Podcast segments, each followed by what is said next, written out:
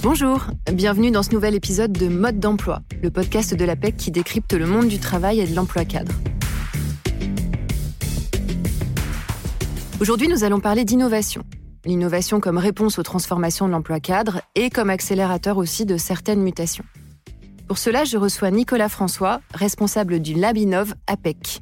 Bonjour Nicolas. Bonjour Caroline. Alors je sais pas vous Nicolas, mais moi j'ai l'impression que ça, ça bouge pas mal, que ça innove beaucoup sur le marché de l'emploi. Alors en effet, comme le disait Gaël Bourron dans le précédent podcast, euh, plein de métiers sont en évolution. Des secteurs bougent, font face à des défis auxquels on n'a jamais été confronté, alors accélérés par les deux années qu'on vient de passer et par la crise actuelle. Euh, on a des innovations dans tous les secteurs, des initiatives euh, aussi maintenant des quartiers parfois. Euh, on l'a vu pendant la crise sanitaire, des jeunes qui ont créé des applications pour livrer à domicile des biens de première nécessité pour leur famille ou pour les proches de, leur quartier. Et puis surtout, tout est devenu plus volatile, plus incertain, plus complexe et plus ambigu. Donc on est confronté toutes et tous à, à des défis nouveaux et c'est là où on peut faire preuve de créativité et d'inventivité. Et si je ramène ces sujets-là au métier de la PEC, euh, je parlerai particulièrement euh, des événements de l'orientation professionnelle, du recrutement, on voit bien qu'il y a des initiatives dans tous ces secteurs, souvent portées par des startups. Elles sont nombreuses aujourd'hui, puisque euh, au sein de la communauté qu'on appelle la HR Tech, donc la tech dans les RH, on dénombre presque 600 startups. Et si on prend le marché de l'orientation professionnelle, celui du changement professionnel, qui est aujourd'hui euh, un marché en plein boom, parce qu'il y a un gros désir de changement de la part des cadres, des jeunes diplômés, bah, c'est près de 300 startups qui viennent challenger les acteurs en place et avec lesquels il y a certainement des opportunités à explorer pour travailler mieux ensemble. Dans le scope de l'innovation, on parle beaucoup des apports de l'intelligence artificielle. Comment est-ce qu'on peut la mettre au service des cadres? Je crois qu'on peut plutôt parler d'algorithmes et d'enchaînement d'algorithmes, parce qu'il n'y a pas une IA aujourd'hui sans un algorithme. Donc c'est plutôt ça qui va nous animer et qu'on va aller regarder. Alors ces algorithmes aujourd'hui, ils touchent quoi? Ils touchent euh, l'automatisation des tâches pour rendre euh, l'activité d'un responsable ressources humaines beaucoup plus passionnante parce qu'on aura automatisé euh, l'élaboration des contrats de travail, par exemple, la fixation des périodes de congé, la gestion même des accords de télétravail. On va aussi avoir des éléments dans le domaine de la data, mieux faire parler les data sur les collaborateurs pour les amener à anticiper ou se projeter sur leurs évolutions de leur métier. Et puis, euh, on a aussi dans cette exploitation des data, la, la notion est très attendue de finalement, euh, dites-moi vers quoi je dois me tourner au vu de mon parcours, moi, jeune professionnel ou jeune diplômé ou cadre déjà expérimenté.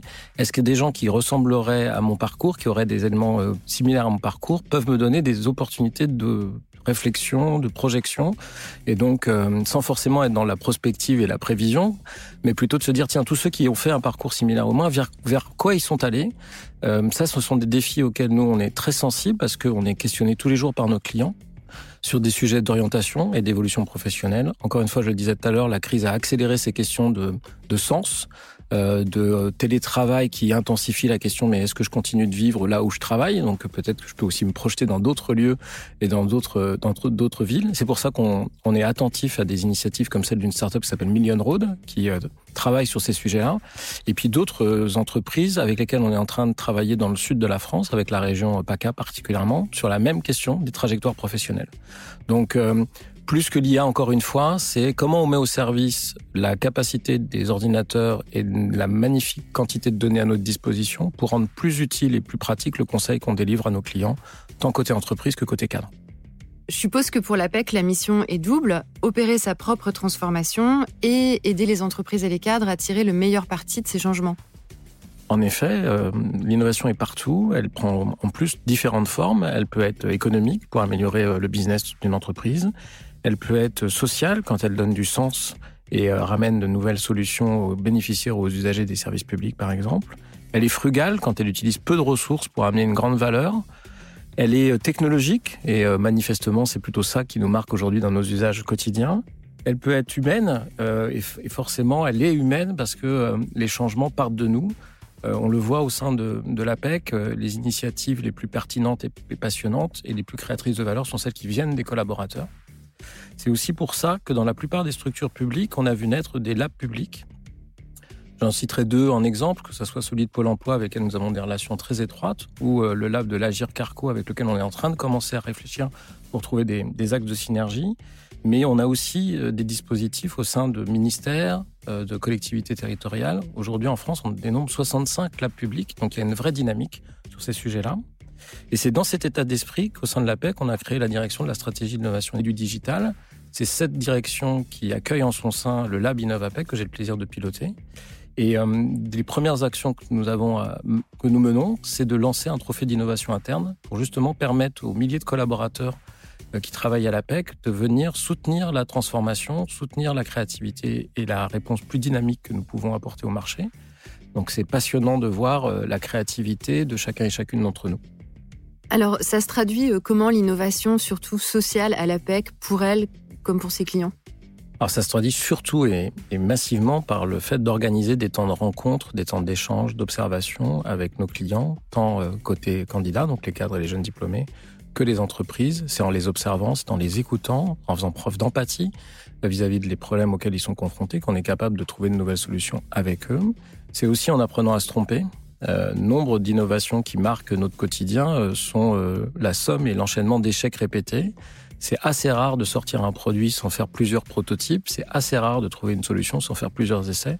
Donc ça, c'est une culture à incarner, à développer dans la plupart de nos organisations. Dans le domaine social, en plus, il y a une pression. Et dans le domaine sur lequel on intervient encore plus, c'est difficile d'accepter qu'on va se tromper alors qu'on parle de l'orientation et de l'évolution professionnelle d'un individu. Il y a une vraie pression positive à essayer de trouver la meilleure et la plus juste des réponses. Or, pour euh, trouver de nouveaux dispositifs, bah, il faut essayer. Donc il y a quelque chose qui est culturel avant tout sur l'innovation sociale et surtout qui doit faire preuve, comme je le disais tout à l'heure, d'empathie. Euh, on le voit dans les services publics, que ce soit par exemple un bureau de la poste, pour euh, améliorer l'expérience dans un bureau, bah, il faut écouter ceux qui viennent dans ce bureau, travailler avec eux. Et on a la même démarche avec nos clients. On vient par exemple de rénover des centres APEC à deux endroits en France, à Nice et très récemment euh, proche de la gare de Lyon. Ce travail d'élaboration et de design, il est fait avec les clients et bien évidemment avec les collaborateurs. Et cet aspect social, il est, crucial. Alors il est crucial et il est clé parce que on est encore une fois euh, une structure particulière dans le paysage. L'APEC, c'est un acteur euh, du service public de l'emploi qui porte et euh, incarne des missions d'intérêt général, qui déploie une raison d'être, qui la met face à des défis sociétaux, de diversité dans les recrutements, d'inclusion de populations qui sont parfois aujourd'hui en zone de risque. Je pense par exemple aux jeunes issus des quartiers prioritaires des politiques de la ville, ou même à des cadres dits seniors euh, avec une tranche d'âge qu'on a parfois du mal à définir, mais euh, au-delà de 55 ans. Et on voit bien que sociétalement, il se passe quelque chose sur lequel des acteurs comme la PEC peuvent amener des réponses. On ne sera pas les seuls à intervenir, mais on se doit de proposer des manières différentes de recruter, des manières différentes d'évoluer professionnellement et de permettre à des populations euh, de s'imaginer dans des secteurs où aujourd'hui elles se représentent peu. Je pense aux femmes, par exemple, dans les métiers du numérique. On voit bien que la Startup Nation et le magnifique écosystème des startups que je citais tout à l'heure a, euh, pour l'instant, pas encore gagné ce défi.